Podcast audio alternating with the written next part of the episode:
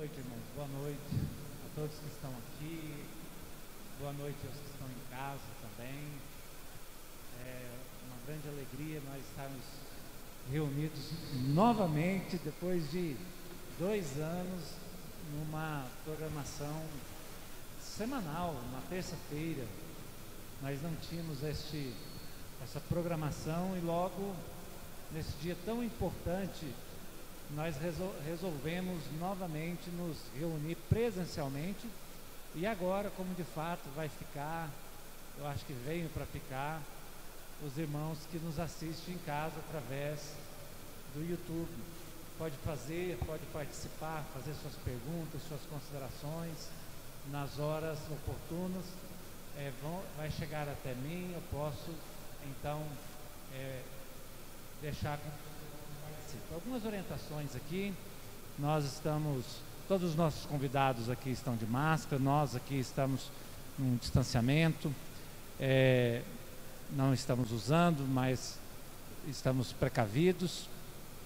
Estamos também hoje falando sobre a importância da vida, como de fato falamos todos os domingos, né? Mas hoje, dentro dessa campanha chamada Setembro Amarelo, que tem causado uma, uma comoção e uma preocupação, é, ainda, ainda mais depois de tudo isso que nós passamos, do isolamento, isolamento social, isolamento do indivíduo, dos seus entes queridos, as pessoas que nós perdemos, né? As pessoas que nos deixaram. Então nós vamos estar falando algumas coisas. Você que nos assiste em casa, você manda mensagem. E você que está aqui conosco, pode usar esse microfone que está aí. Você levanta, vem e faz a sua pergunta quando nós abrirmos o espaço para as perguntas que serão direcionadas. Eu, fa eu farei aqui as apresentações, mas antes vamos orar, colocando essa programação tão importante que está alcançando nós. Estou vendo muitos adolescentes aqui na igreja hoje é, está também alcançando pessoas em casa, vai ficar gravado, irá alcançar outras pessoas também. É, hoje à tarde nós tivemos uma, um momento muito gostoso que foi de abordar pessoas e dizer o quanto elas são importantes e o quanto elas são importantes principalmente para Deus. Foram experiências muito boas para nós. Então vamos orar por essas pessoas também. Pai, em nome de Jesus, obrigado por nós estarmos aqui reunidos, pela vida de cada pessoa presente, dos nossos convidados que o Senhor nos presenteou essa noite, por aqueles que nos assistem em casa e os que nos assistem aqui também. Que o Senhor nos dê, ó Pai, o direcionamento necessário para falarmos daquilo que o Senhor deseja que nós venhamos a falar. Assim nós, como é, responsáveis pelo que falamos, iremos instruir de maneira correta aqueles que têm dúvida, aqueles que estão, ó Pai, com os seus pensamentos é, recheados de dúvidas neste momento. Nos abençoe, Pai, em nome de Jesus. Amém. Está aqui comigo a Isadora, ela é psicóloga, ela é, eu, eu gosto de dizer, ela é fruto das orações desta igreja, a Isadora já tem uma competência de é, profissional, já tem atendido, mas acima de tudo é uma pessoa crente que tem um coração cheio de Deus e com certeza é, tem vivido isso na sua experiência com outras pessoas. É, ela atende e tem cuidado de pessoas que têm procurado ela na sua área de atuação que é na psicologia. Ah, temos a irmã Eliane, que também é daqui, é, a formação dela é psicanálise, também tem atendido, inclusive tem atendido aqui na igreja também, né, irmã? Tem sido uma bênção.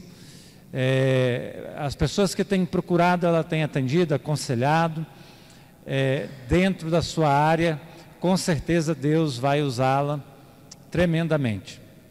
E tem o pastor Elbio, que fala hoje como pastor, mas fala também é, como psicólogo. é psicólogo, tem experiência no atendimento com todas as idades, né, pastor? Quem que você, go quem que você gosta mais de atender? Assim, qual a idade que você gosta mais? Adolescente. Adolescente, né? As... Minha formação também é mais para essa área, né? Mas não atendo criança. Não com criança, né? É, então nós. E tem eu que não sou nada, gente, só estou aqui é, para ajudar eles a se orientarem é, nas perguntas aqui, orientar as perguntas, né? Nós vamos começar com a Isadora. Eu separei aqui algumas perguntas e esse mês é o mês de setembro amarelo, começou é, lá em 2015 com uma preocupação a, a respeito do, do índice de suicídio, né? Então, é um mês não do suicídio, mas a prevenção de falar contra isso. E a melhor forma que nós achamos de falar contra isso, é, eu creio que é falando da vida. E eu começo fazendo essa, essa pergunta: por que, que a vida deve ser o foco na campanha do Setembro Amarelo? Por que, que a gente precisa falar mais de vida, sendo que o problema é o suicídio, é, Isadora.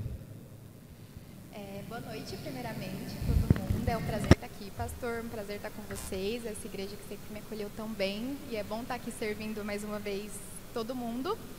É, principalmente na minha área, é um prazer imenso. E agora, a gente falando um pouquinho, respondendo essa pergunta, e ela hoje eu vejo ela como uma pergunta extremamente importante a ser respondida, porque a gente já vai aí de alguns bons anos de campanha de Setembro Amarelo. E a campanha de Setembro Amarelo é justamente de prevenção ao suicídio e não uma campanha sobre o suicídio, não é uma campanha de falar sobre o suicídio. Até porque isso se torna muitas vezes um gatilho. Então, hoje, é, vivenciando a clínica mesmo, é, durante a campanha do Setembro Amarelo, a gente até tem que ter esse cuidado, porque a gente, eu pelo menos, não sei se o pastor Elbio também tem essa demanda, mas a gente recebe muito na clínica essa coisa do no mês de setembro é o mês que eu estou mais fragilizado, no mês de setembro é o mês que tem assim enxurrada de coisas sobre suicídio e aí eu começo a me sentir mais sensível, mais propícia a uma recaída. E como é então que a gente vai manejar uma campanha que é para ser boa, sendo que ela traz gatilhos, sendo que ela traz uma questão profunda que mexe com a pessoa e acaba saindo totalmente do foco? A campanha do Setembro Amarelo é importantíssima. Não tem como a gente negar que não. O suicídio, a visibilidade que ele tem ganhado é muito necessária. O assunto suicídio, ele é um assunto que tem que ter normalidade, porque é uma coisa que acontece muito, acontece mais perto da gente do que a gente imagina. Então, sim, nós temos que falar sobre suicídio, nós temos que normalizar isso, mas não de uma forma que se torne pesada. E às vezes a gente focar isso só no setembro e ter aquela enxurrada de coisas sobre suicídio pesa, principalmente para quem está vivenciando. E a prevenção é justamente ligada a quem está passando por esse processo. Então tem uma diferença entre essa questão da informação para quem não passa pelo processo, talvez da fragilidade, e para quem está já no processo passando por tudo isso. A gente tem que ter esses dois cuidados. E aí, entrando nessa questão da vida. É, a gente fala muito sobre, sobre suicídio no Setembro Amarelo como informação. Então, o que, que a gente costuma ver? Ah, é, o que, que o suicida sente? Quantos posts a gente não vê de que o suicida passa por isso, o suicida sente isso, o suicida dá tais sinais, o suicida se, se sente de tal forma, e você tem que ajudar ele de tal forma, você tem que acolher ele de tal forma. Para quem busca uma informação, para uma pessoa tranquilamente, emocionalmente normal, é ok de, de escutar tudo isso. Mas para quem está fragilizado, isso começa a pegar. Eu sei de tudo isso que eu estou sentindo. Então, você está me lembrando de tudo isso que eu estou sentindo. E isso está mexendo comigo. Isso está me fazendo gatilhar coisas que talvez eu não tenha o controle. E como é que eu vou ter esse controle?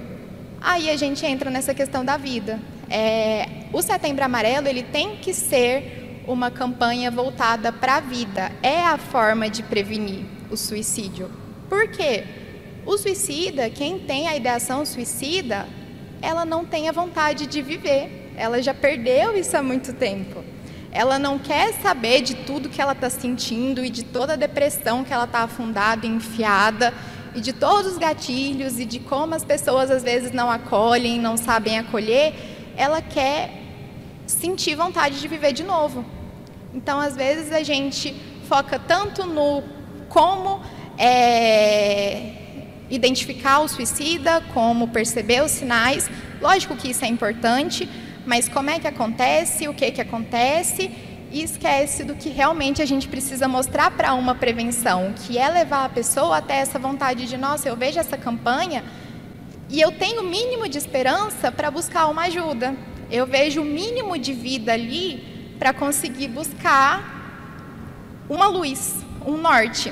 Eu vejo o mínimo de empolgação que eu não vi há muito tempo para conseguir sair do fundo do poço que eu já não saio há não sei quanto tempo. E por isso que é tão importante a gente trazer a vida para a campanha de prevenção. Não é o setembro do suicídio, não é setembro amarelo e campanha de suicídio. É o setembro amarelo e campanha de prevenção de suicídio. E o que previne suicídio não tem como. É a vida, gente. O que a gente trabalha no suicida, em quem tem essa fragilidade, é levar ele a entender de novo esse sentido, de voltar a viver, de recuperar essa vontade. Então, essa é a importância da gente dar esse enfoque maior à vida. Eu achei legal o que você está dizendo e vem algo muito interessante na minha, na minha mente agora à tarde. É, passou um rapaz e nós estávamos dando água, pastor Elbi e mãe Nene. E, e ele falou assim, é, poxa, eu, eu, eu posso ter duas águas? Porque eu estou com muita sede. Para quem está com sede, ele não quer mais sede. Ele quer o que mata a sede dele. E a água é vida, né? A água traz essa, essa ideia de acabar com aquele sofrimento e trazer um refrigério para ele. E ele tomou e ele se sentiu, nossa, agora eu estou me sentindo bem melhor, obrigado. E aí onde a gente diz, ah, que Deus também te dê muita vida, te dê muita alegria, te dê todas essas coisas. Eu gostei muito do que você falou sobre a vida ser divulgada neste mês, como nós divulgamos em todos os outros meses, principalmente nós, igreja, que divulgamos a vida e a vida, que vale a pena viver. É, aí eu quero fazer uma pergunta para a irmã Eliane, sobre é, quando uma pessoa está pensando em que não tem mais esperança, que não tem mais como é, como fazer para sair daquela situação? É, é, o que fazer quando a pessoa ela quer tirar a própria vida? O que falar para ela? O que, que a gente pode dizer para ela, uh, Mailene, para uma pessoa que já colocou no coração dela que a única solução é tirar a vida? Então, boa noite. É, quando a pessoa é, já está com esse pensamento, já vem é, já exterioriza essa fala, que já não quer mais viver, e já chega a falar, até ela chegar a esse ponto, ela já deu vários e vários sinais, já deu vários alertas. Então, se chegou até você, muitas oportunidades nós temos de, de mostrar o outro lado para essa pessoa, do lado do que a vida é bom. Porque quando vem o pensamento suicida, na verdade a pessoa não quer tirar a vida, ela quer tirar aquela dor. Ela tem uma dor que ela não consegue explicar, que ela não consegue entender, que é, é tão ruim que ela quer morrer. Mas na verdade ela não é a morte que ela deseja, ela deseja tirar aquela dor. E nessa hora é a oportunidade que muitas vezes vem para mim e vem para todos nós, conversando secularmente com alguém, vendo uma postagem de alguém, de jovens, de adolescentes, nas redes sociais, nós podemos direcionar essa pessoa, falar palavras de vida para essa pessoa. Que palavra de vida? Podemos falar da importância que é. Que muitas vezes é, o suicídio visto, é visto assim como covardia, mas não é covardia.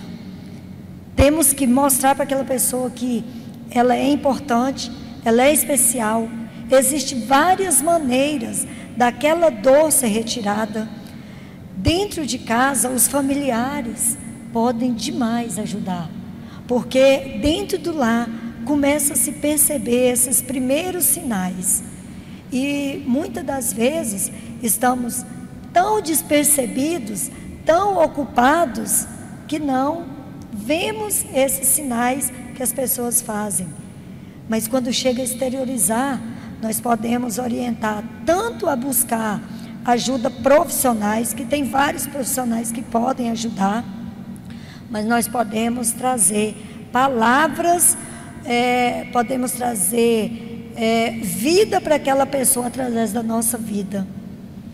Podemos falar do quanto né, o amor de Deus é bom, sem mostrar para aquela pessoa, porque muitas vezes a religião até é, a pessoa quer ser tão religioso que quando a pessoa quer falar de um suicídio, quer falar que não quer mais tirar a vida, nós queremos julgá-las, nós queremos falar que isso não é, é, é, crente não pode ter, e isso acontece com qualquer um.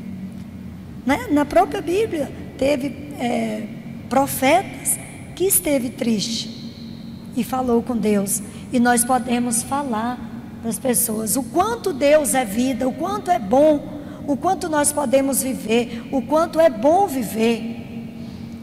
Né? E existe tantos profissionais que podem ajudar, né? E nós podemos fazer isso também. Marlene, eu lembrei da, da mulher samaritana que estava indo com seus pensamentos, né? Nós não sabemos que pensamentos ela tinha, mas Jesus sabia. Quando ela encontra ali Jesus, Jesus ela dá um refrigério para ela, né? Talvez não fosse pensamento suicida, mas sabemos que ela estava triste, sozinha, solitária, que leva pessoas a isso, né? Quando encontrou. É, encontrar com pessoas, é, Pastor Eldo, lá fora, é, solitárias, abandonadas, sem esperança, é, pessoas que foram traídas, pessoas que foram rejeitadas por seus pais, pelas suas mães. Lá fora, quando a gente diz, fora desse ambiente que nós vivemos e chamamos de igreja, né? É muito comum. Mas quando isso acontece na igreja, pastor Elgo, e entre essa, essa turma que é, respira a vida, que é a juventude, quando acontece esse sentimento de tristeza a ponto deles não terem mais vontade de transmitirem essa, essa alegria no seu dia a dia. O que nós, igreja, podemos fazer? O que nós, o que vocês profissionais da área podem nos ajudar? Pais, pastores a fazer quando a gente identifica isso? Tá ligado? Ligou? Boa noite, queridos. Graça e paz, alegria poder estar aqui mais uma vez, né, para poder conversar com os irmãos, um assunto tão pertinente, né, tão importante para a nossa sociedade. Setembro Amarelo é uma ideia, embora já tenha alguns anos que tenha acontecido, é nova, né, e com a intenção, claro, de focar na vida, mas há muito tempo não se falava de suicídio, né, abertamente assim, por conta da vergonha, de tudo que, se, que, que acarretava, né, e porque também tinha uma ideia de que quando se falava sobre isso, você incentivava pessoas a fazerem, né, a cometerem. Mas isso já ficou para trás, o entendimento não é esse mais, é importante falar a respeito, claro, é, o que vocês estão fazendo aqui, dando foco mais à vida, é muito importante, né, é, tem que ser assim mesmo, né. Precisamos lembrar o que a irmã disse, que é, não é a vida, é a dor, né? Assim, não, não, é nada contra a vida, é contra a dor que ele sente naquele momento, né? Lembrar também que todo suicídio, toda pessoa que tem ideação suicida ou que cometeu suicida, se você ouvi-la, você vai perceber que ela já foi abandonada, né? Pelas famílias, pelos amigos. E aí nós vamos lembrar a palavra do Senhor que diz o seguinte: não é bom que o homem esteja só. Né? E quando a gente gosta de usar aquele texto para poder falar de casamento, né? que o homem tem que arrumar a esposa e tudo mais, mas a palavra de Deus não é só nesse sentido do cônjuge, né? É só no sentido da solidão de um igual, né? Tanto é que ele vai lá e faz a Eva, e aí o Adão diz agora sim, essa é osso dos meus ossos, né? carne da minha carne. Essa é uma igual. Né? O primeiro desejo, a primeira, a primeira realização do Adão, tem nada a ver com, com, com casamento, com nada disso. Ele se viu que ele estava acostumado a mexer só com bicho, né? E dar nome para bicho, que é um negócio total. De repente ele vê uma que é igual a ele, uma semelhante, né? É um espelho que o Senhor havia arrumado para ele lá no, no, no, no Éden. E aí perceber o igual para o Adão traz esse sentimento de que coisa maravilhosa, né? Mas isso parte de uma percepção do próprio Deus que diz: olha, quando o assunto é relacionamento, não basta que eu vá lá, porque Deus era presença, né? É, diária no Éden. E como é que o homem está só? Que conversa que é essa, né? Como é que Deus, que vai todo final da tarde lá, na viração do dia, Deus estava lá para conversar com Adão e ele olha para Adão e fala: não é bom que ele esteja só. Quer dizer, Deus não era suficiente para o Adão? Parece que não. O Adão precisava de um outro, ele precisava de um semelhante. Foi pensando nisso que Deus queria então a Eva para que ela fosse uma semelhante do Adão. Pensando nisso, pensando em igreja e em pessoas que sofrem né, com ideação suicida, com planejamento suicida, com pensamento suicida, o mais importante é não abandonar essa pessoa. Né? É, eu tenho experiências assim no consultório e quando a gente vai dar uma, né, vai observar a vida daquela pessoa, você percebe que ela foi abandonada.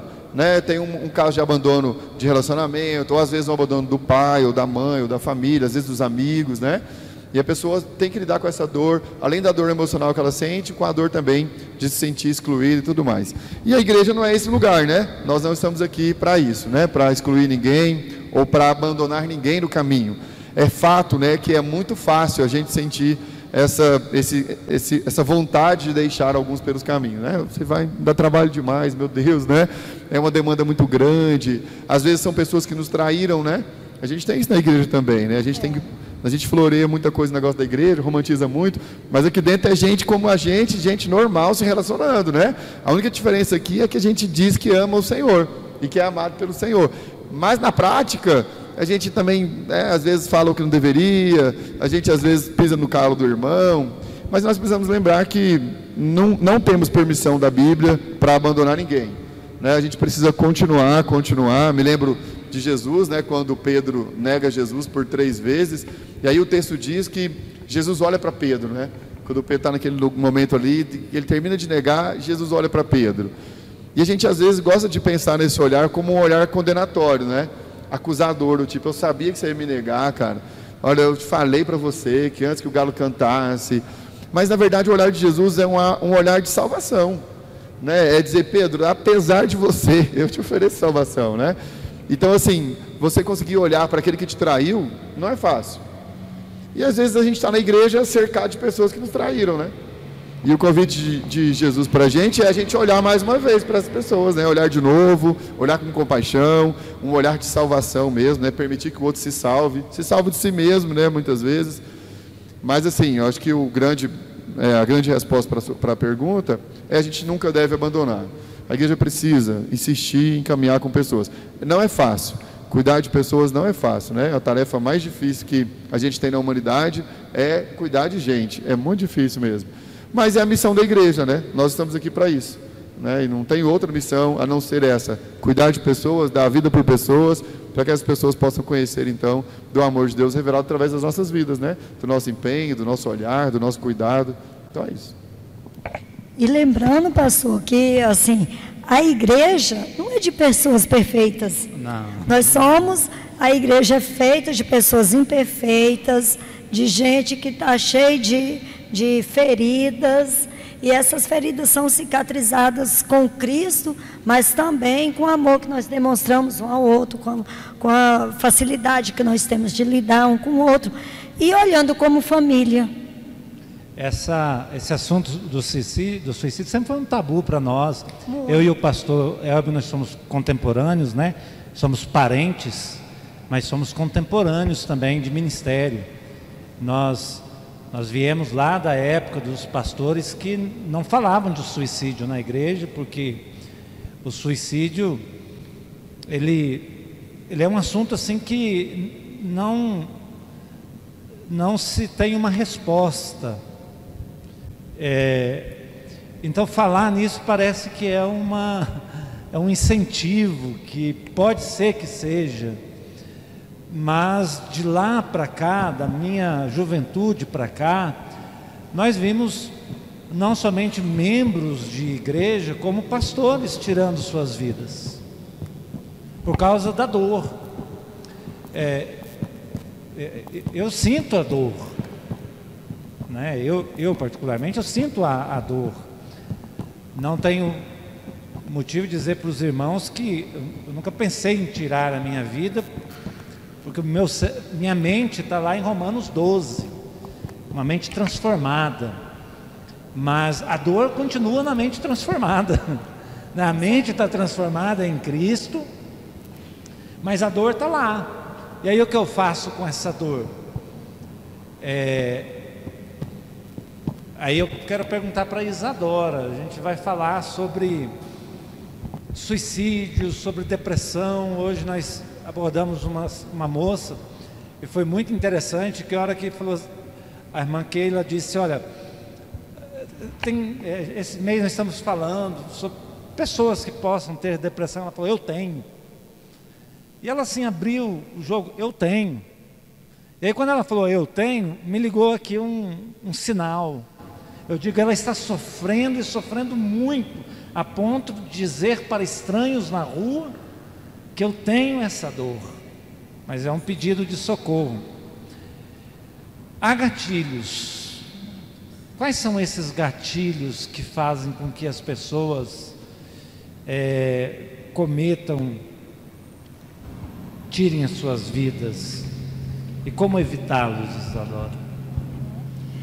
Eu acredito, até pegando o gancho do que o pastor Elbio falou, que o primeiro deles é essa questão do abandono.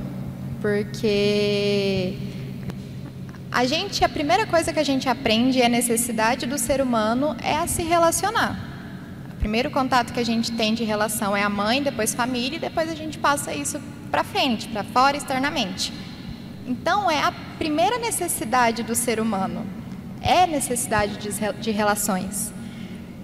E quando a pessoa, igual o pastor Elber, ela chega nesse ponto do, da ideação suicida, ela foi abandonada ela se sentiu abandonada por qualquer pessoa, com pessoas próximas, às vezes até pela família.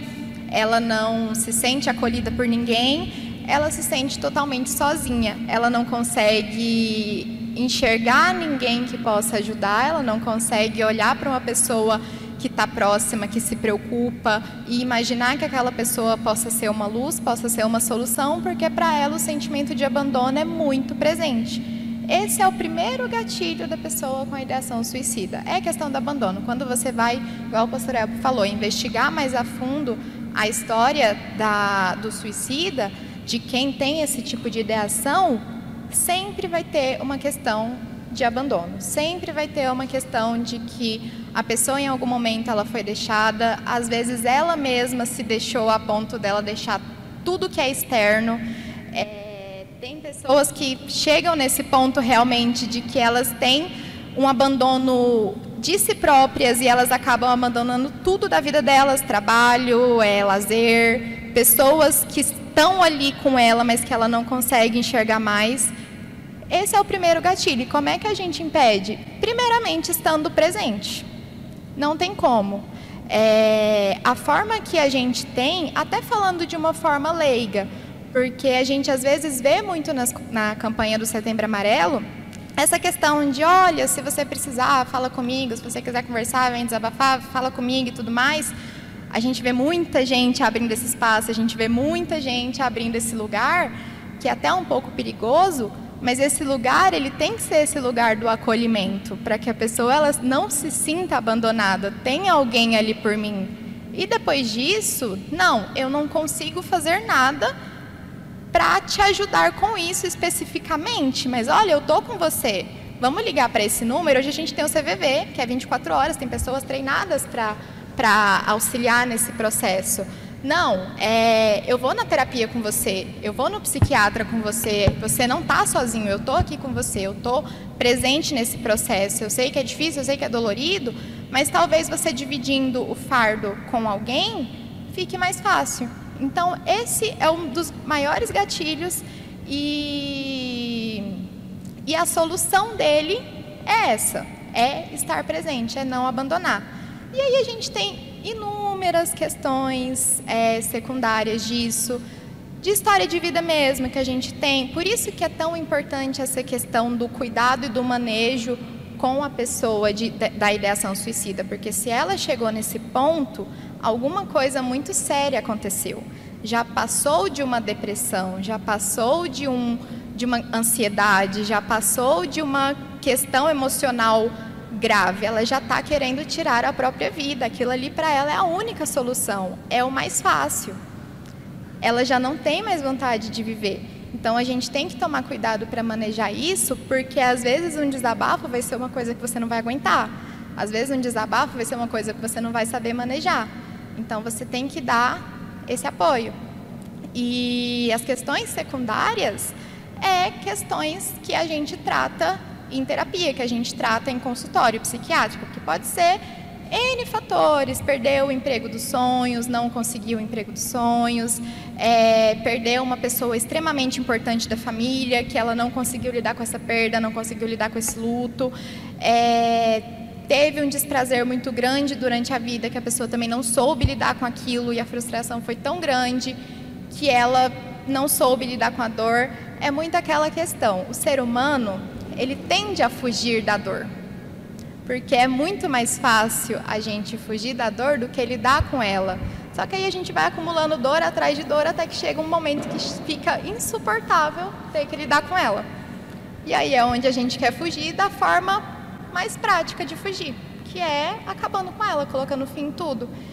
E tanto que o processo de cura do suicida é muito esse processo de fazer ele entrar em contato com a dor, só que entendendo como manejar aquilo.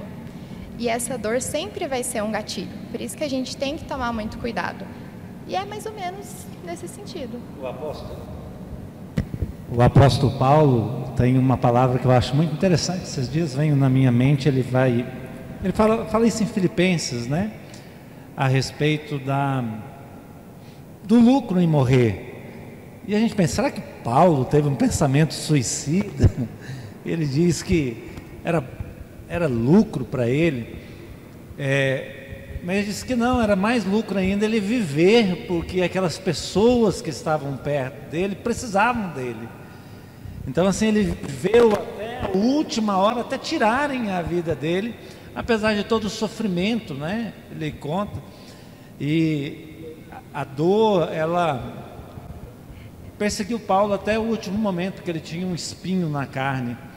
E esse espinho foi pedido para ser retirado e por três vezes ele orou e não foi retirado. Então era uma dor, nós não sabemos qual que é realmente esse espinho, mas parece que ele soube lidar bem, né, Isadora? Eu, eu não sei onde ele buscou esse conselho, se foi humano, eu creio que é o Espírito Santo deu esse entendimento para ele, mas é mais ou menos o que você está falando. Ele foi testado a ponto de dizer: bem, eu vou viver com essa dor, apesar dela ser muito forte na minha vida, e eu vou seguir com ela.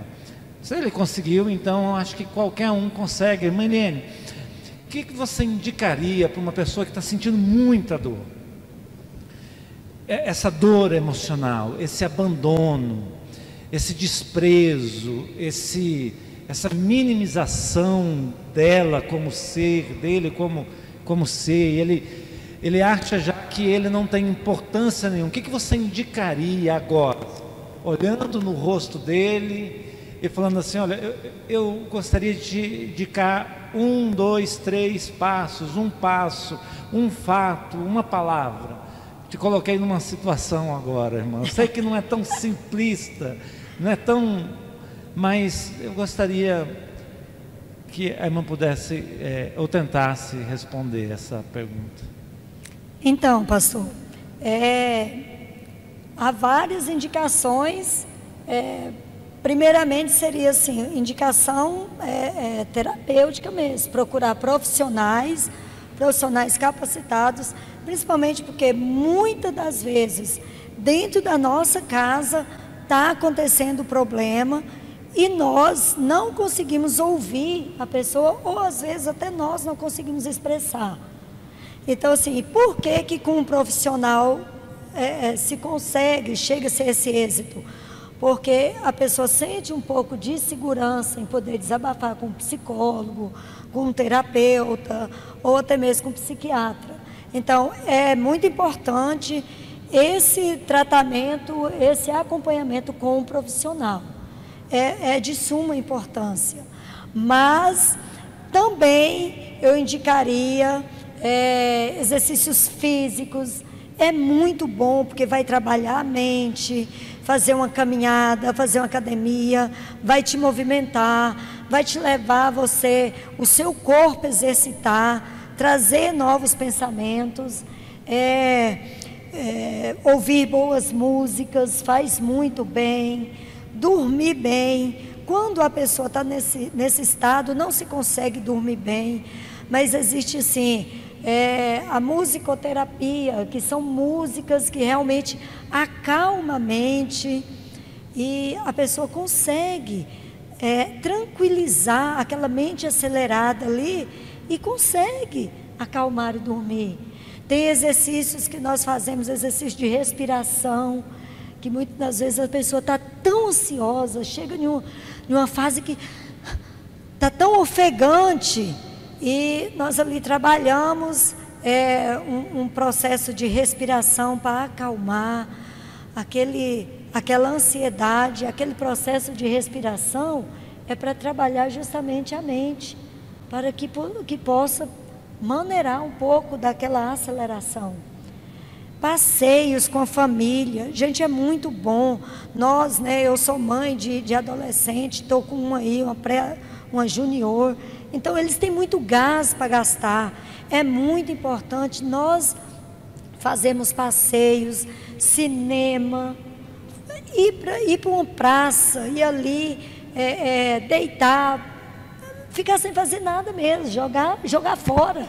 Isso é vida, né? Isso é vida, é viver. É, tá, que bom que agora está aí o ciclismo, está em alta, faz muito bem.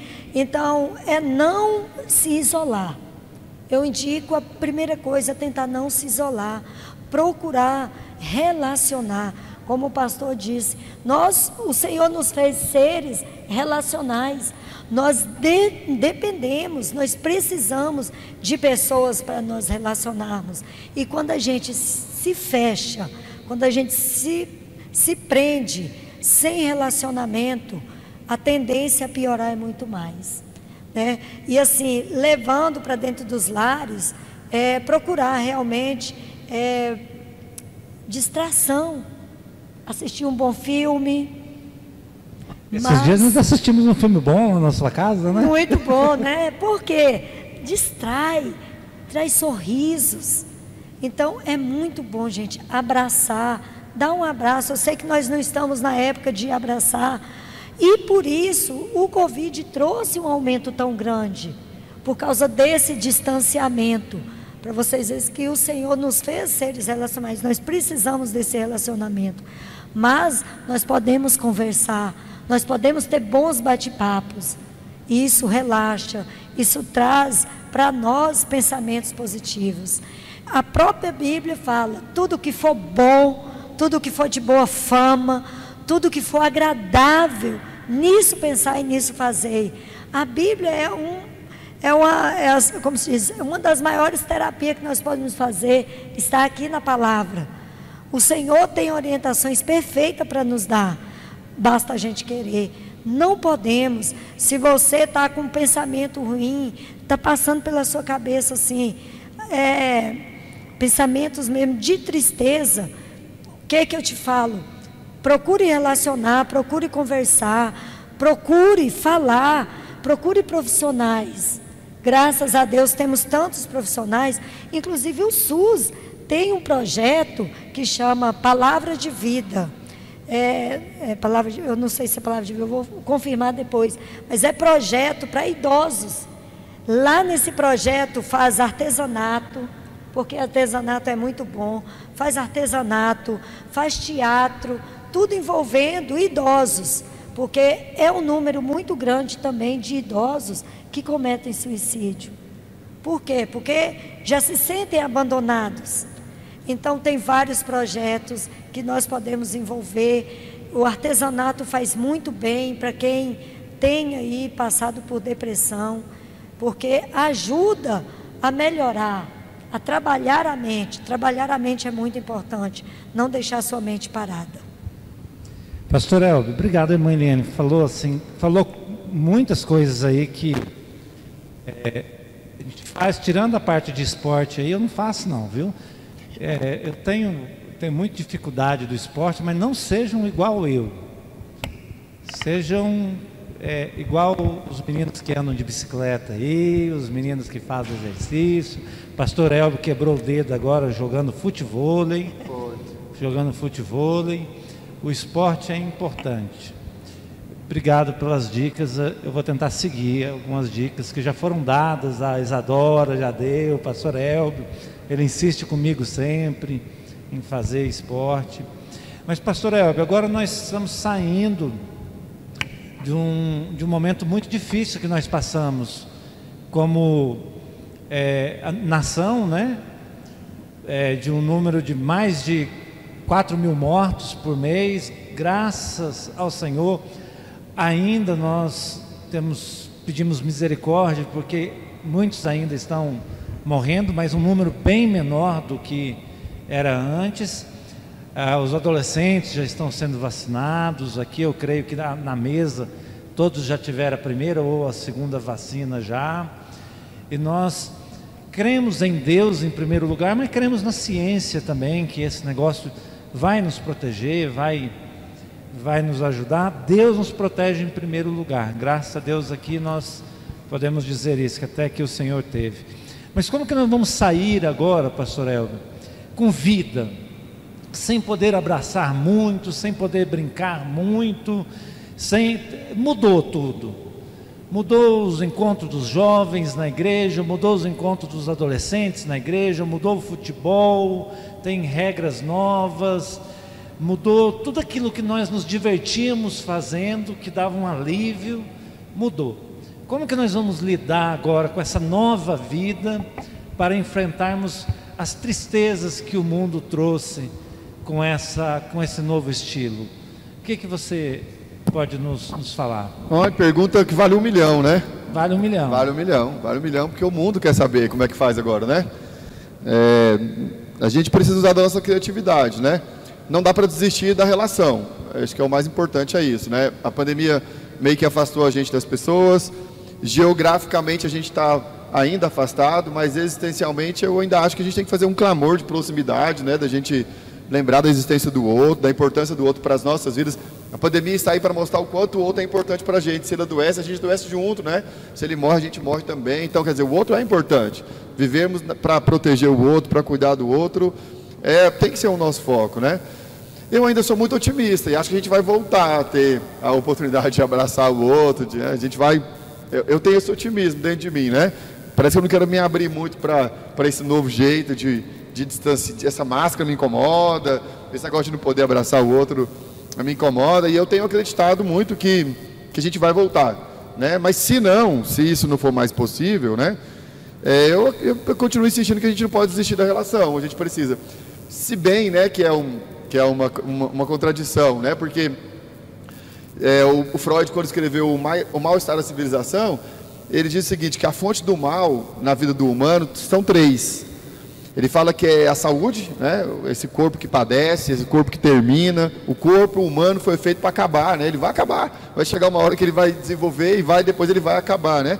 Então, assim, o mal vem por conta da saúde mesmo da gente. Ele diz que esse é o primeiro, a primeira fonte do mal. Depois ele fala que a próxima fonte do mal é a natureza e tudo que a natureza, né, às vezes é um tsunami, enfim, essas coisas que a natureza acaba é, imprimindo contra o homem, né? E por último ele diz que esse é o, a fonte mais perigosa e mais poderosa, é o outro. É a relação, é o, é o outro, né? Esse outro que nos faz tão mal, esse outro que nos adoece tanto, esse outro que às vezes é, se aproxima e nos machuca e tal.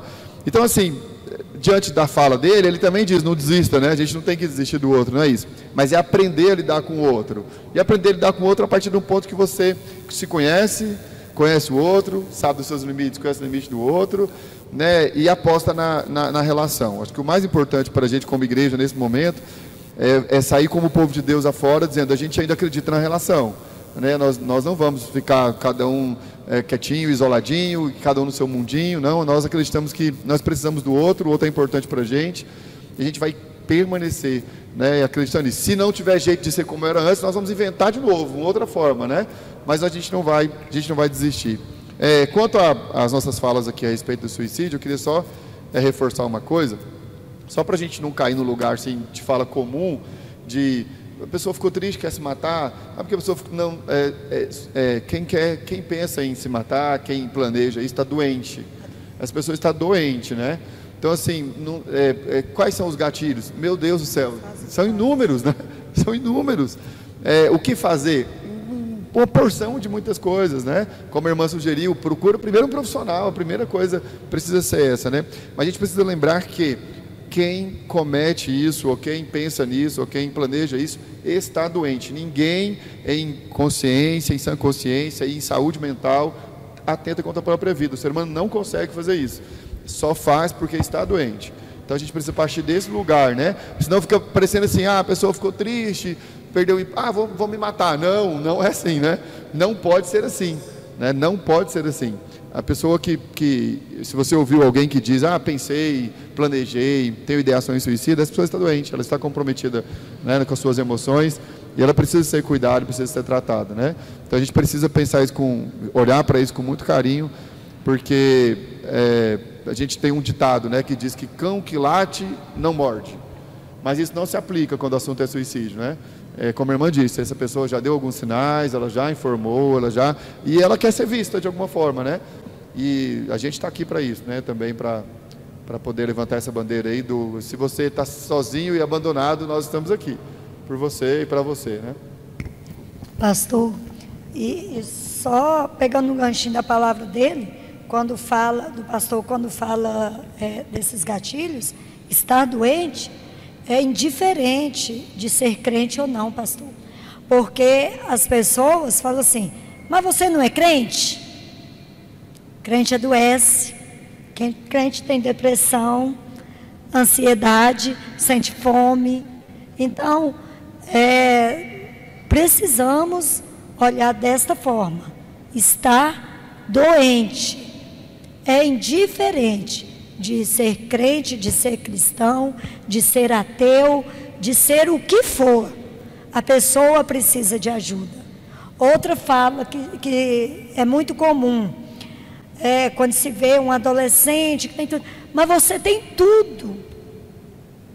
Tem. Mas as, mesmo assim está doente. Precisamos é, julgar menos, observar mais, aproximar mais, é, estar mais presente, estar mais atento ao que está acontecendo. Começando dentro da nossa casa. E eu falo porque assim, minha filha, ela passou né, por um estado de depressão grave e, e muitas das vezes eu junto não percebi. A gente deixa passar muitas das vezes e nós precisamos estar atento a isso.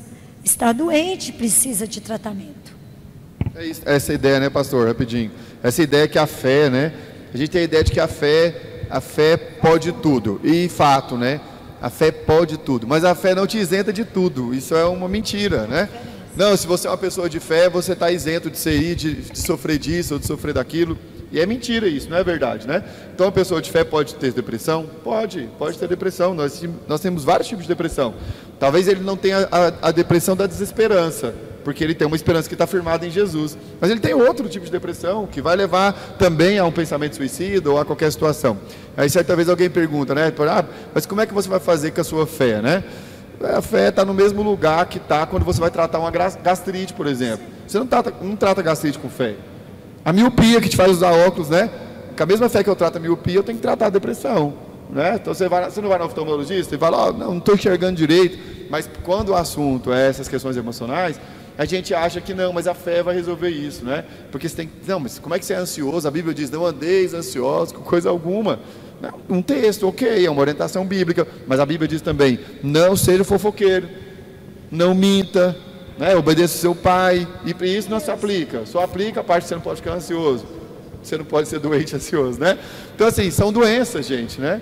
Embora são doenças invisíveis, são doenças que trabalham na nossa psique, na nossa alma, nós crentes tínhamos que estar mais preocupados com elas ainda. Porque é isso que nós entregamos para Jesus, não é o corpo. O corpo pouco interessa para Deus.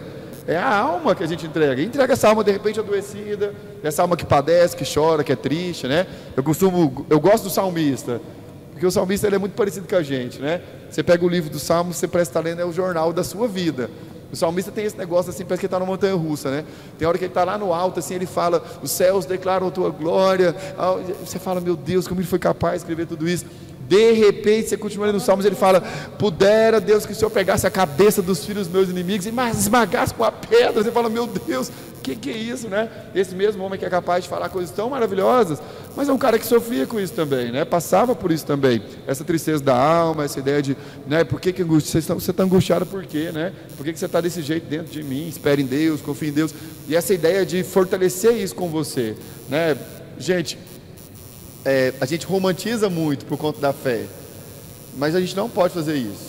Não podemos fazer isso. A gente precisa entender que a gente não está blindado de nada, a não ser do inimigo pôr a mão na gente. Isso ele não pode fazer. Mas no mais, nós pegamos Covid, pegamos e a gente morre com Covid. Você pode estar tá orando tanto que for. Tem pastor que morreu com Covid, tem gente de oração, tem gente muito boa, morreu de Covid. A gente pega, a gente pode ter depressão? Pega não, né? A gente pode ter depressão? Pode. A gente pode, nosso filho pode sofrer de ansiedade? Yes, pode também. Né? Tudo isso nós estamos sujeitos. Né? A gente está aqui para isso.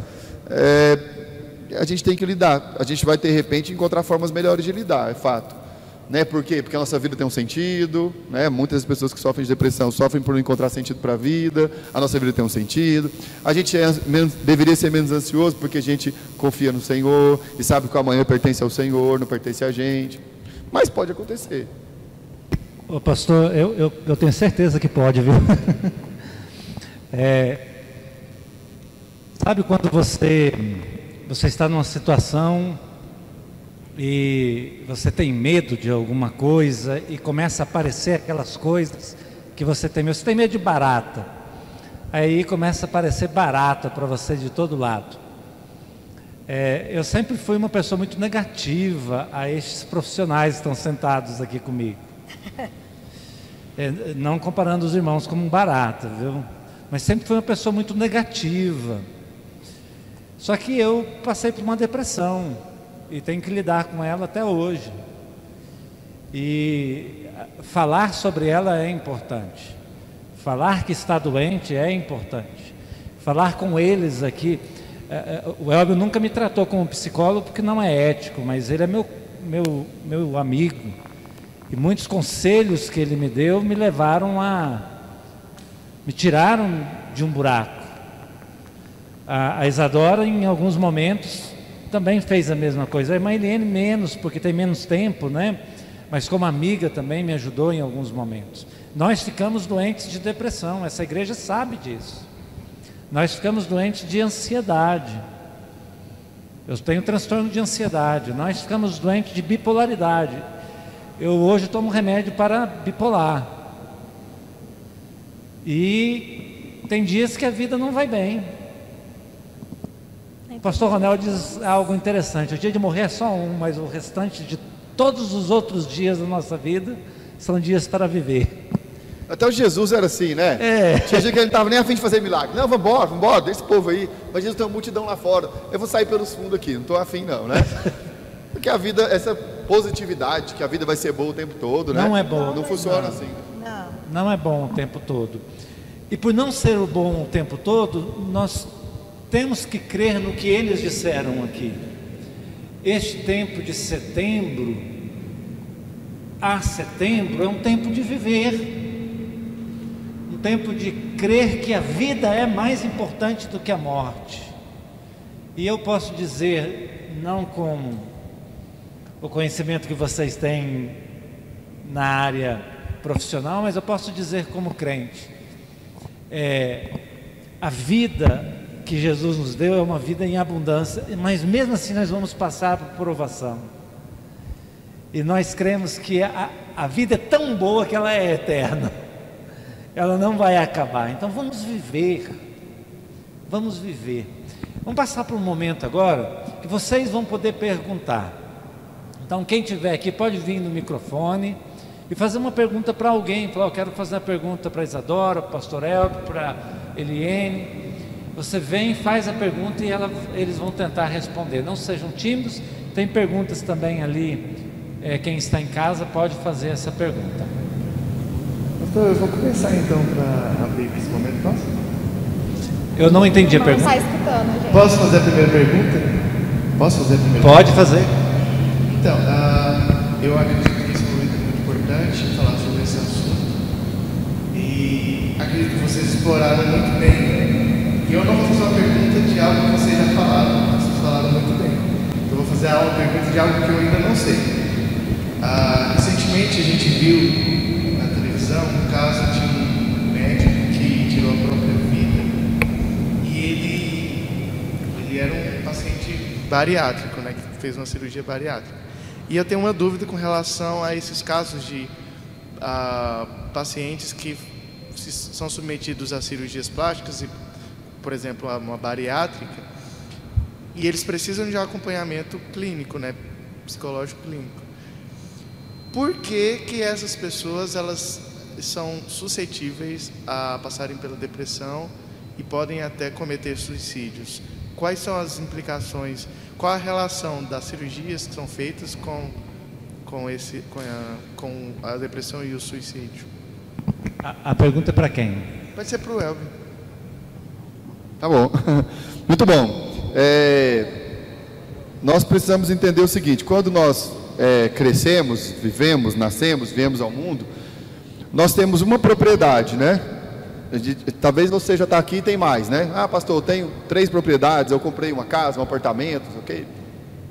Mas nós nascemos com uma propriedade que mais ou menos ali aos 12, 10, 12 anos de idade a gente tem ciência dela, que é nosso corpo.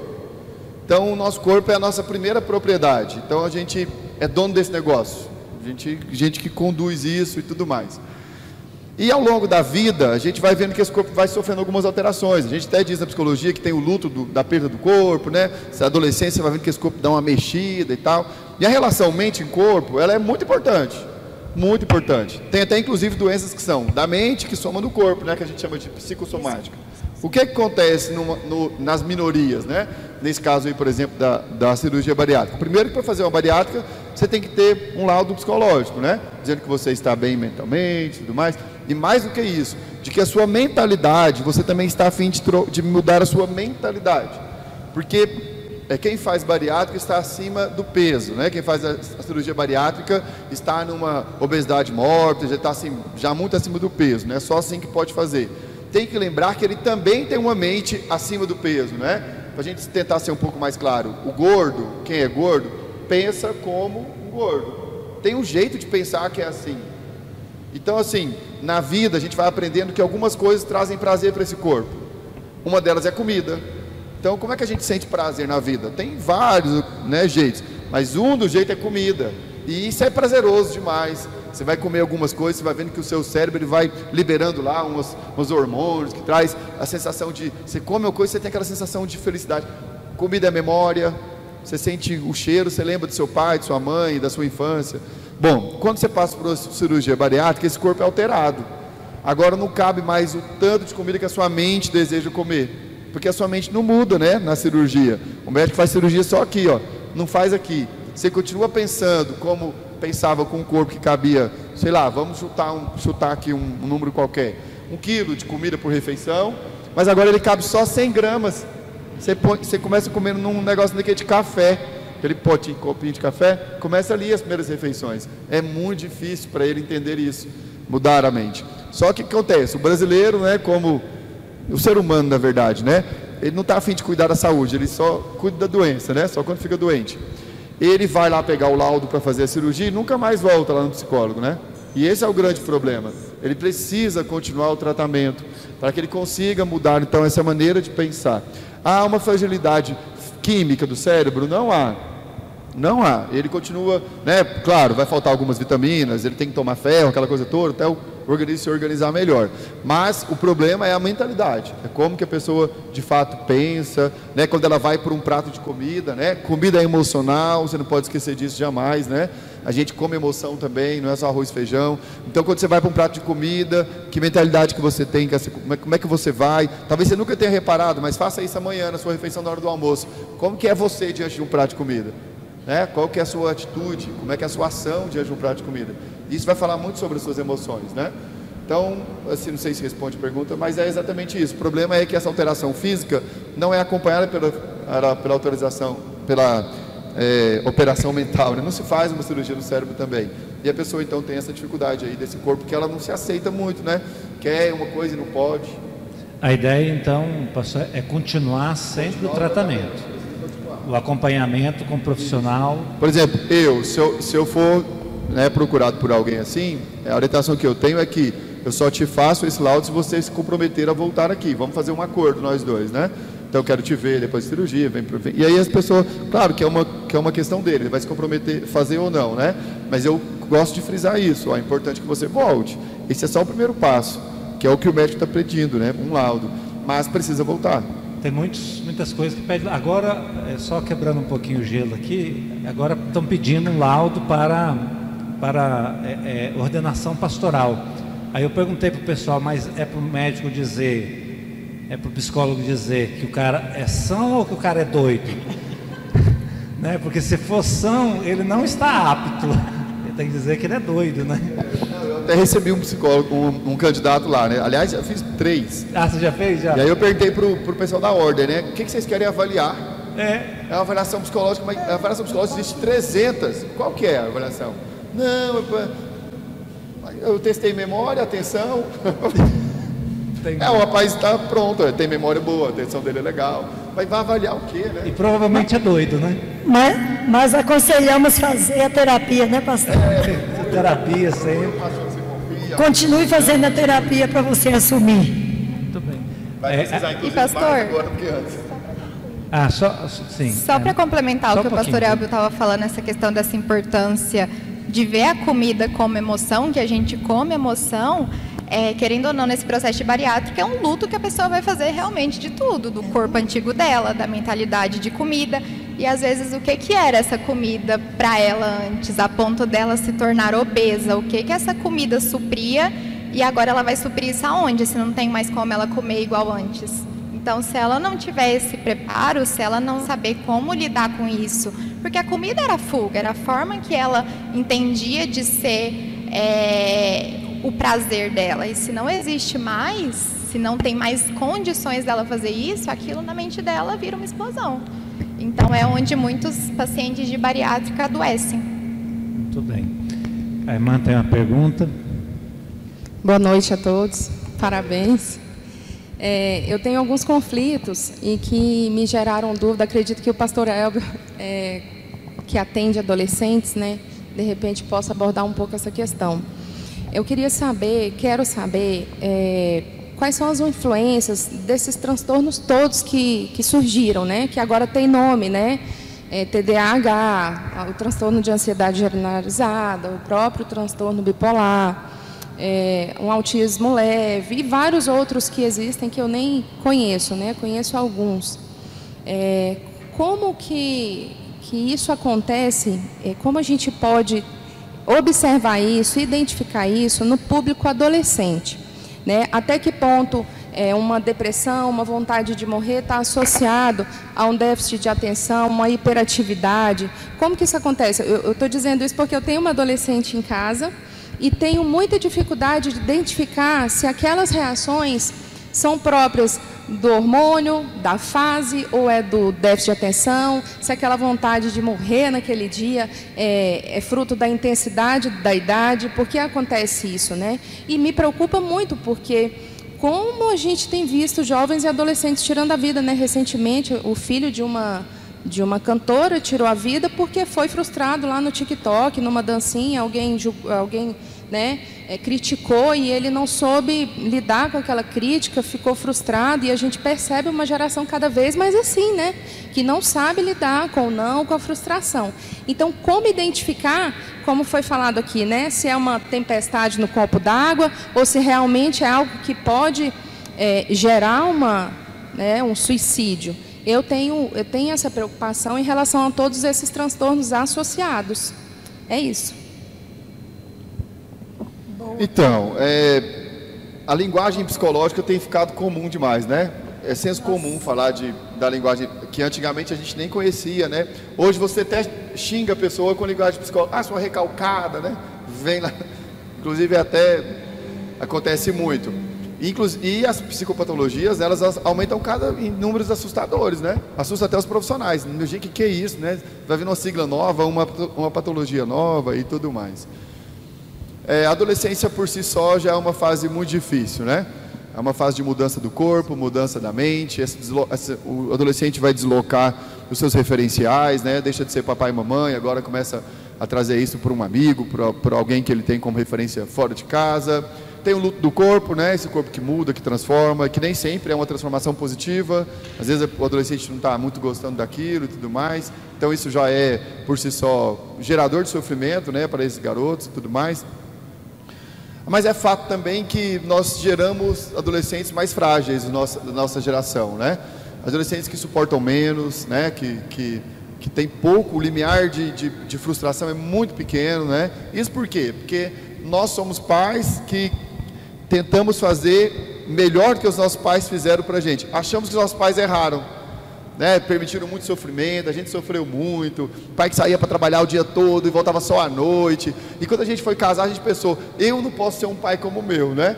Uma mãe como a minha, eu vou ter, dar mais atenção. E nessa de ter mais tempo com as crianças, que não há nada de errado nisso, a gente também acabou mimando um pouco esses meninos, né? A gente não permite que eles se frustrem, né? Eles não sabem ouvir não.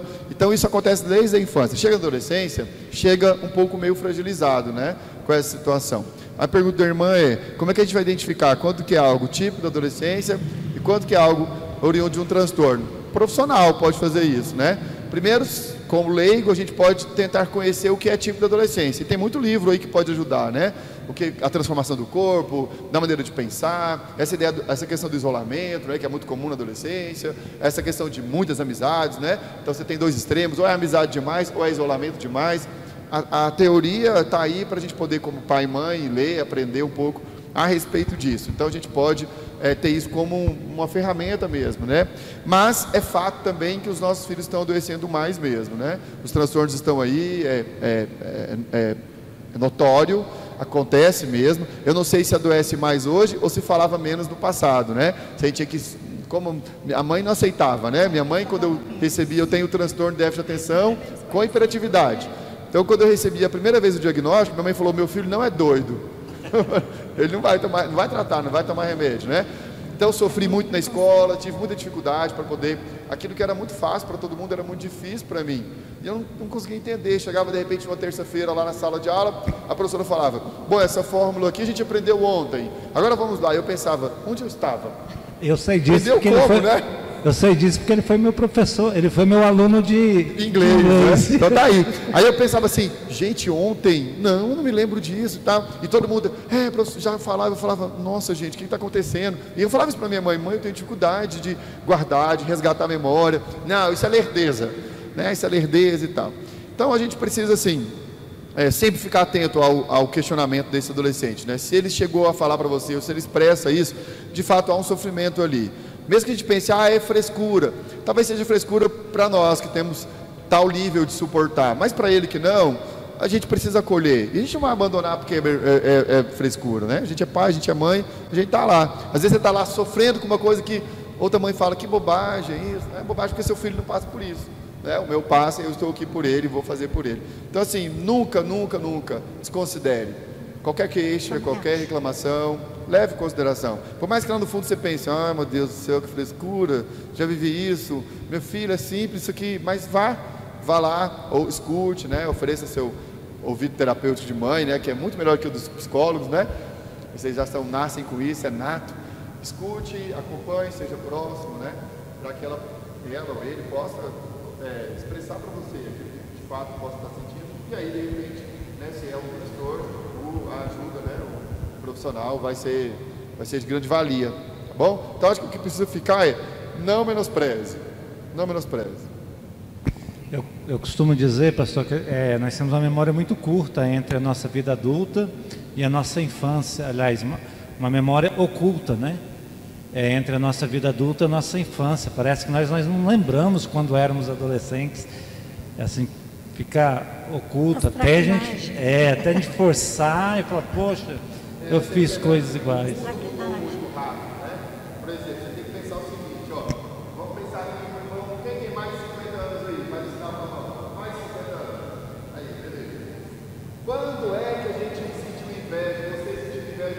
Microfone.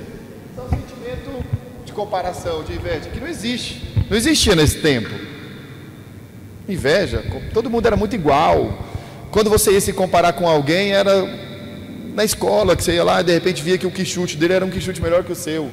E aí você pensava, poxa, eu sou pobre, porque o meu amiguinho tem um quichute melhor que o meu. Hoje, os adolescentes eles são bombardeados com, com esse parâmetro de comparação o tempo todo. Então ele abre o celular dele e vê uma casa melhor que a dele, um carro melhor, uma roupa melhor, um tênis melhor. O tempo inteiro ele está sendo. E aí aquela ideia de que a gente é o que a gente tem, né? Então você começa a achar que a sua casa é sem graça, porque a casa do seu amigo, ele, ele fez uma live lá, ele fez um store, a casa dele tem uma piscina. Pô, a gente não tinha isso não na nossa infância, gente. E, nunca se inveja, que, que inveja, que nunca quis ter a vida do outro, assim, tipo, ah, outra vida muito melhor, porque o grau de comparação era muito baixo, né? Hoje não, hoje, para a gente adulto mesmo, né? Você que é mulher, por exemplo, você vai lá, uma blogueira, abre lá o, o, negócio de sapato dela, tem 855 mil pés de sapato. Fala, meu Deus do céu, o que, que é isso? Que vontade de ter um closet desse, né? E o adolescente está nesse lugar aí, nessa fase, né? O luto com, com o, que ele, o que é dele, principalmente o corpo, né? E essa ideia de que eu preciso habitar outro corpo, eu preciso ter outra vida, isso é muito normal na adolescência, né? E hoje ele tem parâmetros de comparação que são inúmeros, né? Então é muito mais difícil ser adolescente hoje, é fato, isso é, é fato. A autoestima que cai muito, né? Essa busca pela perfeição, do o corpo perfeito. Adolescente de 17 anos fazendo cirurgia. Tem uma, a gente está orando, inclusive, lá na igreja por uma adolescente de 17 anos fazendo cirurgia plástica. E os médicos ali no meio da cirurgia não perceberam que ela ficou sem oxigenação no cérebro. E ficou lá 40 segundos, danos assim irreversíveis, inclusive. 17 anos de idade fazendo plástico para colocar silicone, não sei o quê, e desconfortável. Não teve nem filho ainda, gente. O, mundo, o corpo nem terminou de transformar. Mas é essa ideia do corpo perfeito, né? Você abre o Instagram, tá lá aquela mulher que só vive de academia, só come ração e tá aquele negócio. Você pensa que você tem que ter aquele corpo, tem que ter esse corpo. Mas isso não é verdade, né? Não, não pode é, ser assim. Não é nem uma questão de saúde, né? É, nós vamos fazer mais duas perguntas. E uma vai ser para para Isadora Isadora foi adolescente esses dias, viu, gente? Ela está aqui lembrando. A, a irmã Eliane, ó. Eu também. parece, que, parece que foi ontem. É, ah, duas perguntas. Tem mais. Pode vir fazer a pergunta. Para Isadora ou para a irmã Eliane? Para nós distribuirmos aqui. Isadora.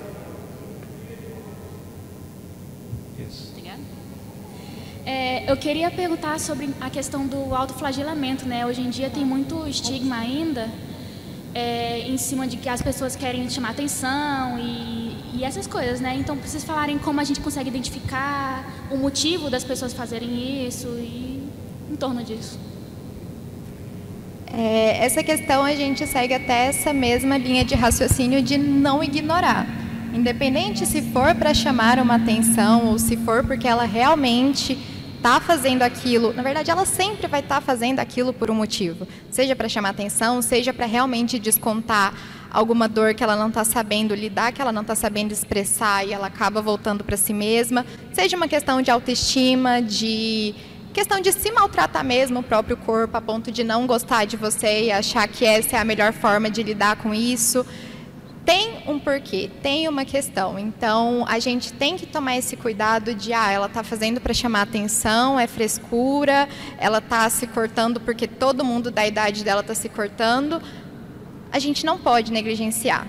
Independente da razão que seja, precisa de uma atenção. Mesmo que seja para chamar atenção, mesmo que seja uma frescura, a gente tem que escutar essa frescura da pessoa. É dor. Ninguém se machuca, ninguém quer sentir dor por causa de nada. Se ela chegou a ponto de fazer isso para chamar atenção, é porque essa atenção ela vale o sofrimento dela. Então isso já se torna problemático. Então a gente tem que, que dar é, atenção para essas questões. Agora, motivo, como lidar com isso, é, e todas essas questões é só o profissional. Então é bom encaminhar, é bom é, levar a pessoa a buscar ajuda profissional para ela entender como lidar com isso melhor. Porque às vezes a própria pessoa não está sabendo o que está acontecendo ali. Ela está agindo ali no impulso de se automutilar, de se automachucar, às vezes aquilo muitas vezes é alívio. Então ela não está entendendo como lidar com aquilo. E só um profissional vai ajudar ela realmente a manejar é, essa questão dela, entender o que está acontecendo e como é que ela vai lidar melhor de outra forma, em vez de se machucar, em vez de se causar sofrimento, é, com toda a situação que ela está vivendo. Então, é bom sempre é, indicar para um profissional ou levar para um profissional ou para uma pessoa que tenha, que seja responsável nesse sentido. Às vezes para a mãe, às vezes em escola que vocês têm muito contato, levar para a diretora, que aí essas pessoas também vão ter um manejo um pouco melhor. Exatamente. Vamos encaminhar, né? Muito boa pergunta, parabéns. Mais uma pergunta para a irmã Eliene.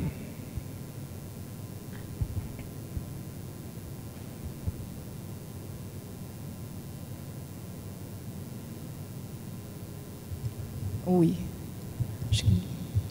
É, há relatos de depressão em crianças também, né? É, eu queria saber se os sintomas são semelhantes e a partir de que idade existem relatos de depressão em criança? A, irmã falou é, sobre suicídio ou depressão, que eu não vi. Depressão.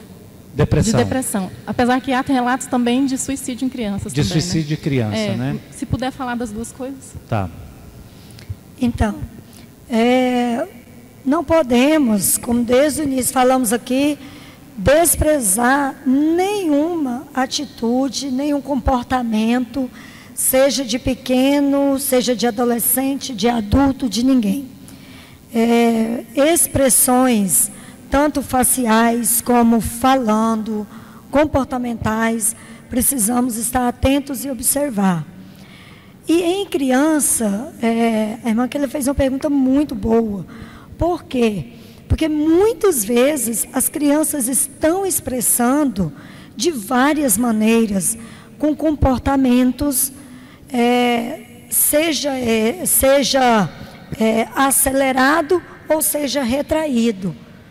Mas está demonstrando ali para a mãe alguma, é, dando sinal de que está precisando, de que o seu, de, de que está sentindo algo ali no seu coração é importante ficar atento e observar.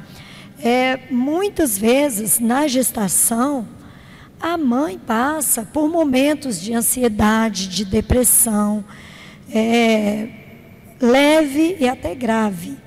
E tudo aquilo que a mãe sentiu, é, inconscientemente, passa-se para a criança, passa-se para aquele bebê que está sendo gerado, que está sentindo tudo que a mãe sente.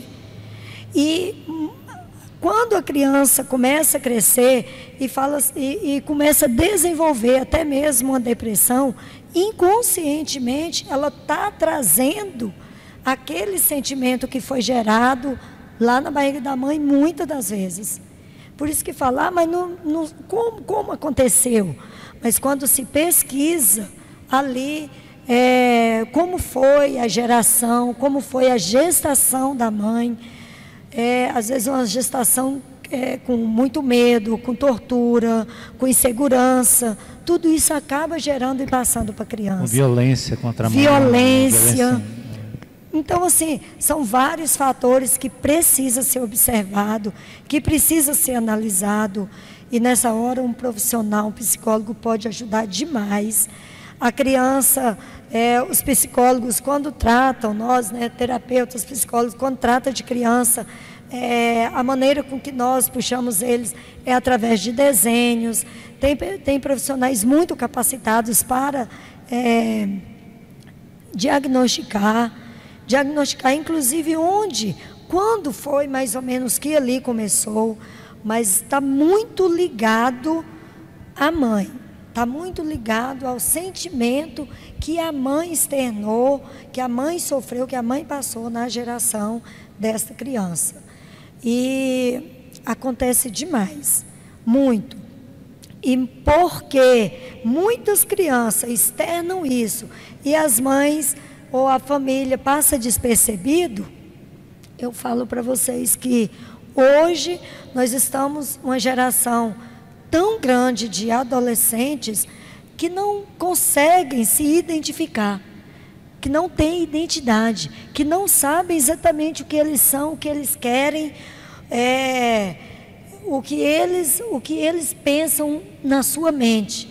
Estamos vivendo uma geração de adolescentes com, com identidade muito, muito fraca, muito é, sem desenvolver, sem saber quem realmente eles são.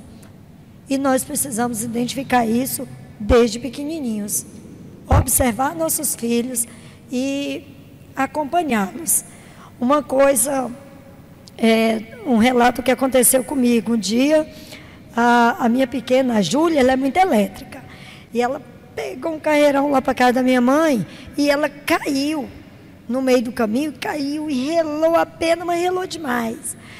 E aí, minha mãe mora bem pertinho. Minha mãe abriu a porta e ficou desesperada. Eu abri a porta, o portão, olhei e ela lá gritando. Eu fui andando.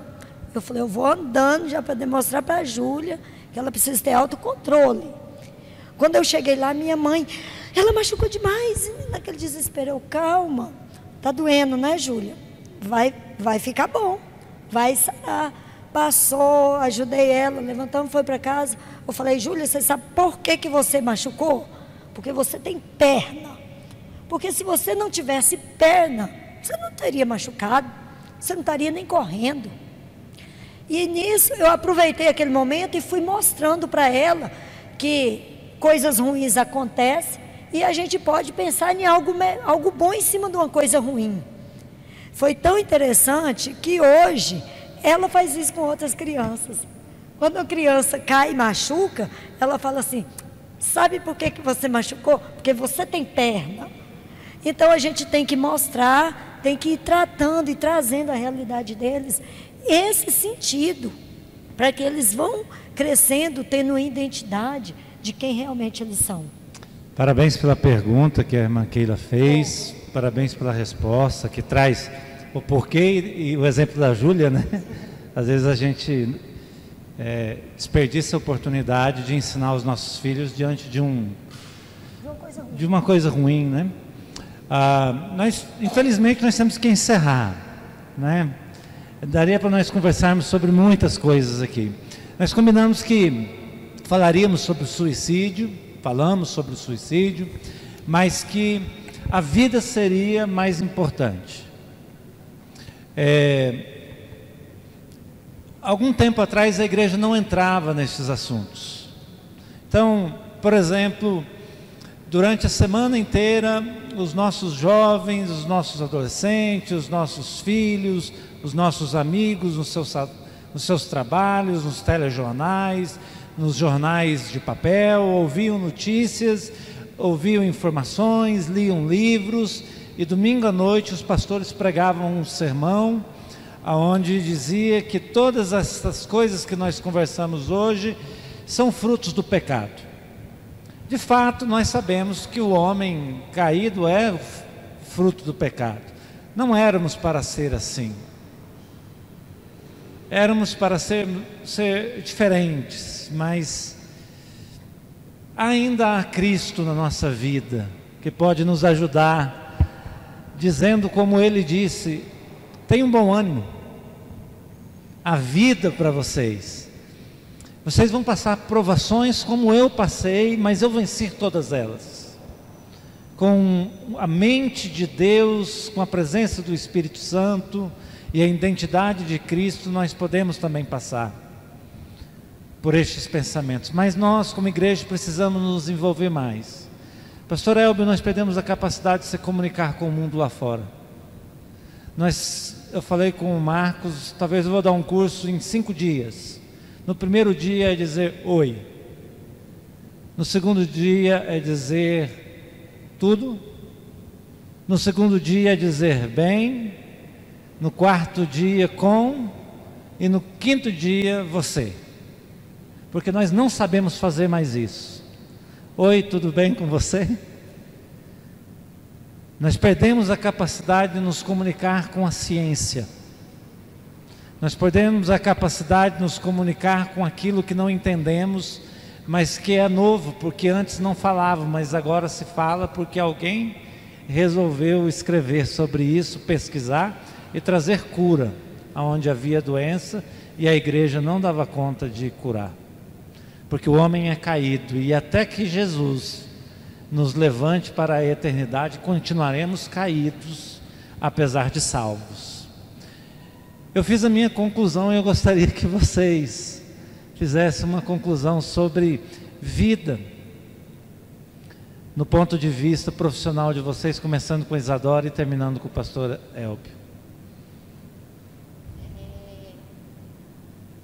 Igual a gente estava realmente conversando, né, pastor? Como a gente iniciou e a gente tratou isso é, durante toda a nossa conversa, trazer essa questão da vida é muito importante. É o que muita gente perdeu, esse sentido, esse saber viver, o saber aproveitar.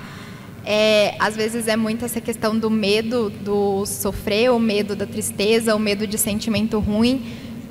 Dentro da igreja, isso inclusive às vezes é muito reprimido, porque, igual a gente conversou, às vezes tem aquela sensação de que crente não pode sentir sentimento ruim, crente não pode ter raiva do irmão, crente não pode ficar chateado, crente não pode ficar triste, crente não pode sair daqui não se sentindo bem. Só que são emoções, nós somos seres humanos, a gente não é, é Deus, a gente não é pessoas imortais e semideuses que não sentem nada.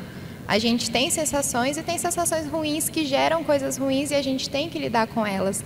Não é fraqueza a gente assumir a doença, não é fraqueza a gente assumir que precisa de ajuda, não é fraqueza a gente cuidar da nossa saúde mental é importante, a gente precisa normalizar mais isso. Não é só em setembro que isso tem que ser enfatizado.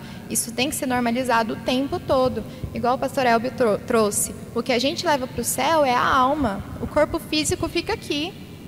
Só que se a gente não cuida nem da alma, se a gente não cuida do mental, interfere o corpo físico. Quantas doenças, quantas somatizações a gente não tem porque a gente não cuida da nossa saúde mental. Então a gente precisa priorizar isso, a gente precisa priorizar essa vida, de cuidar da gente enquanto corpo, enquanto alma, enquanto processo e não negligenciar, não ter medo de pedir ajuda, é, não ter medo de assumir que a gente está fraco em algum determinado momento, que a gente está passando por alguma questão, que a gente recebeu um diagnóstico, está com vergonha, mas é aquilo que você vai ter que lidar e está tudo certo. É importante você querer lidar com isso, para que você não sofra mais ainda.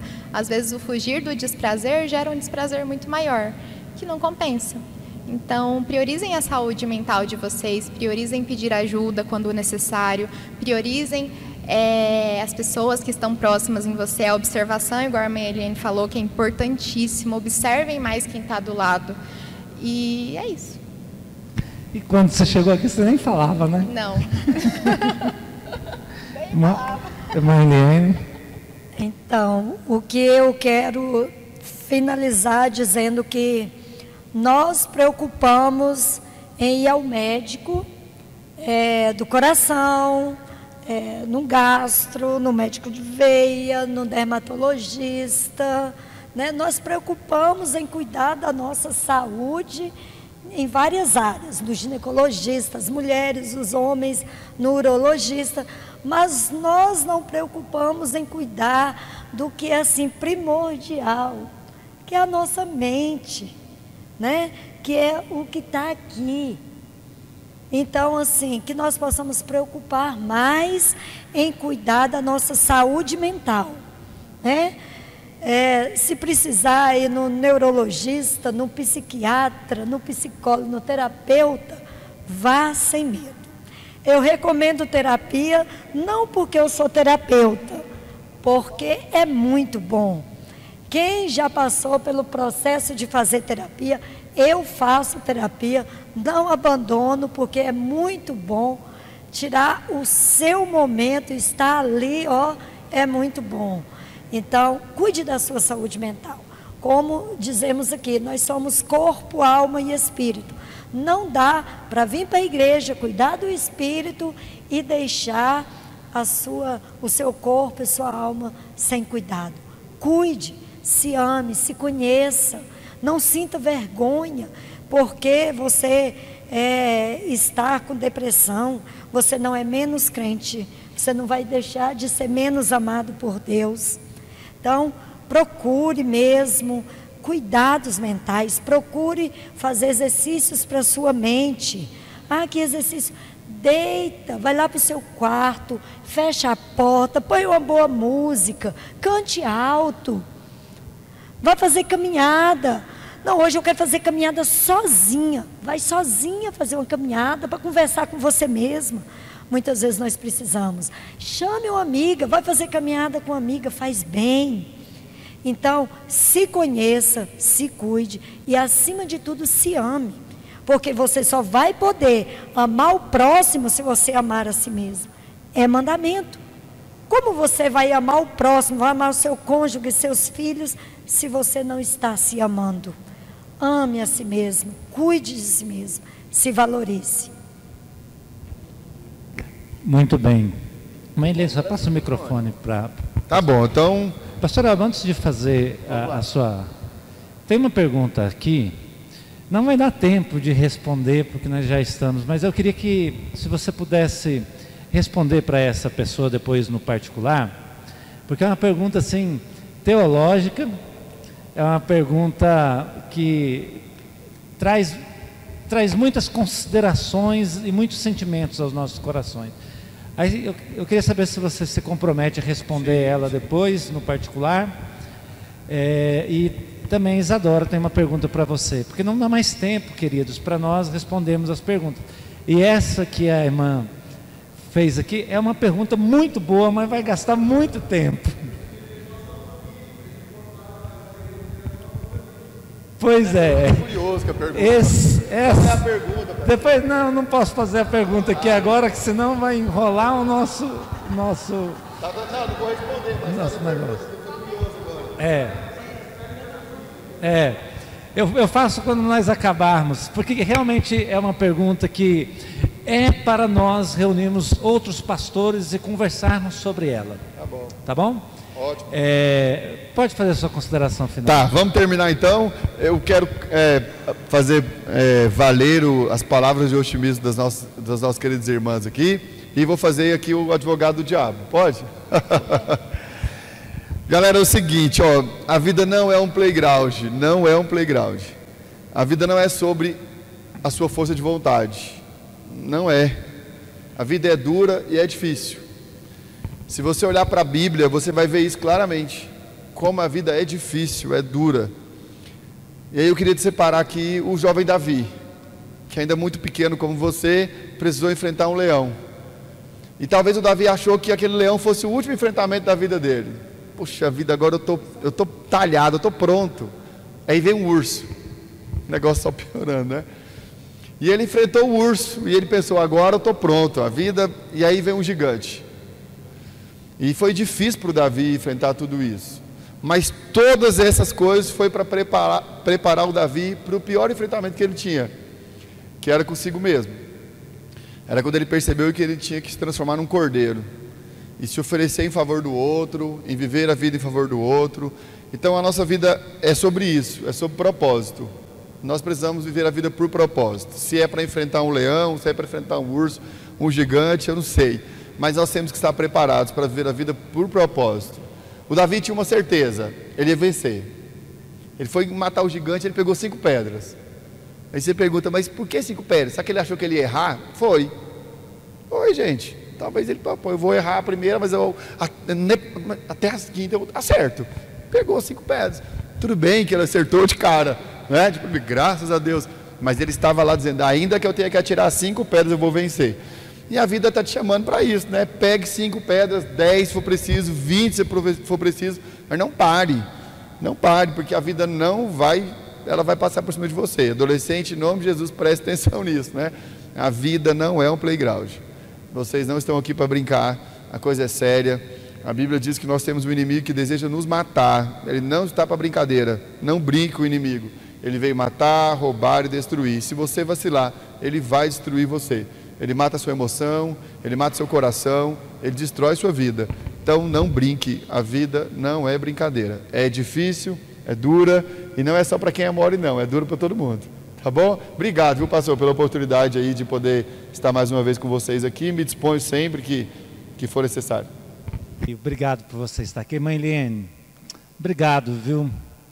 Você, a irmã Liene atende aqui na igreja, viu, gente? Se alguém quiser ser atendido pela irmã Liene, tem um, um, um preço.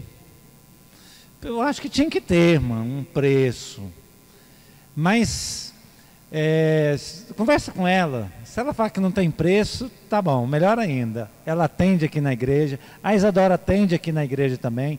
O pastor Elber atende, não na igreja, mas atende no consultório, mas tem outro pastor que atende lá na igreja, pastor Roberto. Então, por falta de psicólogo, ninguém aqui, quem está nos assistindo, vai ficar. Eu recomendo essas três pessoas que estão aqui para atender vocês, os seus filhos, quem quer que for. Infelizmente, eles não podem me atender por questão ética, porque senão eles seriam meus terapeutas. Mas acabam sendo os meus conselheiros em momentos que eu me encontro com tristeza, em momentos que eu me encontro achando que eu não tenho solução. Então, tem solução. Jesus me deu uma solução e a solução para mim, para a minha vida é o outro. E a solução para a vida do outro, quem sabe seja você. Provavelmente é um desses três que está sentado aqui. Obrigado e que Jesus continue abençoando a vida de vocês. Quem nos assiste em casa, Deus os abençoe. Quem nos assiste aqui, foi bom estar com vocês. Vamos orar mais uma vez. Pai, obrigado, Senhor, por este momento tão oportuno. Pai, nós pedimos que o Senhor retire do coração daqueles que estão pensando, ó Pai, em tirar as suas próprias vidas. Não só dos que estão aqui, mas daqueles que estão aí pela rua, que nós não conhecemos. Pai, quanto sofrimento há neste mundo. Que o teu Santo Espírito faça o que ele faz de melhor, que é, ó Pai, consolar, que é animar, que é trazer a mente de volta a Cristo. Que nós possamos ser usados como instrumentos aqui na igreja, mas principalmente lá fora, para trazer alívio àquelas pessoas que estão sofrendo com dor. Assim eu te oro pedindo as bênçãos do céu para nós todos, em nome de Jesus. Amém.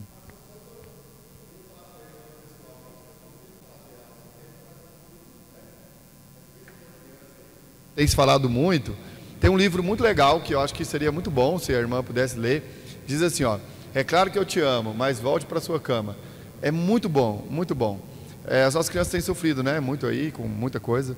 Mas é um livro assim muito esclarecedor para a gente poder entender assim quais são os sinais esperados para cada fase da vida e se a criança está dentro daquilo ou não está. E isso pode te ajudar muito, né? Então o livro é legal. É claro que eu te amo, mas volte agora para sua cama. Tá bom? Aí para todo mundo, né? Geral aí acho que é uma boa dica. É, para quem quer ser papai, inclusive mamãe. quem está assistindo em casa são são pais os nossos das nossas crianças aqui. É, vamos prestar atenção nos nossos filhos, no comportamento deles, porque de repente ah, tem alguma coisa que nós precisamos ajudá-los, né? E eles estão aqui na nossa escola bíblica dominical, estão no nosso culto infantil, e nós temos eles só por 40 minutos e vocês têm eles pelo restante da semana. E a gente identifica coisas que vocês não estão identificando. Pais, prestem atenção nos seus filhos é, comprem esse livro que o pastor indicou, depois nós vamos colocar na, na nossa rede social. Procure as professoras da nossa escola bíblica, elas poderão dizer: o seu filho, a sua filha está precisando de conversar de repente com a Isadora, com a irmã Eliane. O pastor Elvio disse que não atende criança, mas ele pode indicar, se as duas estiver ocupado, outro profissional que atenda. Tá bom? Terminamos então aqui. Deus abençoe a todos.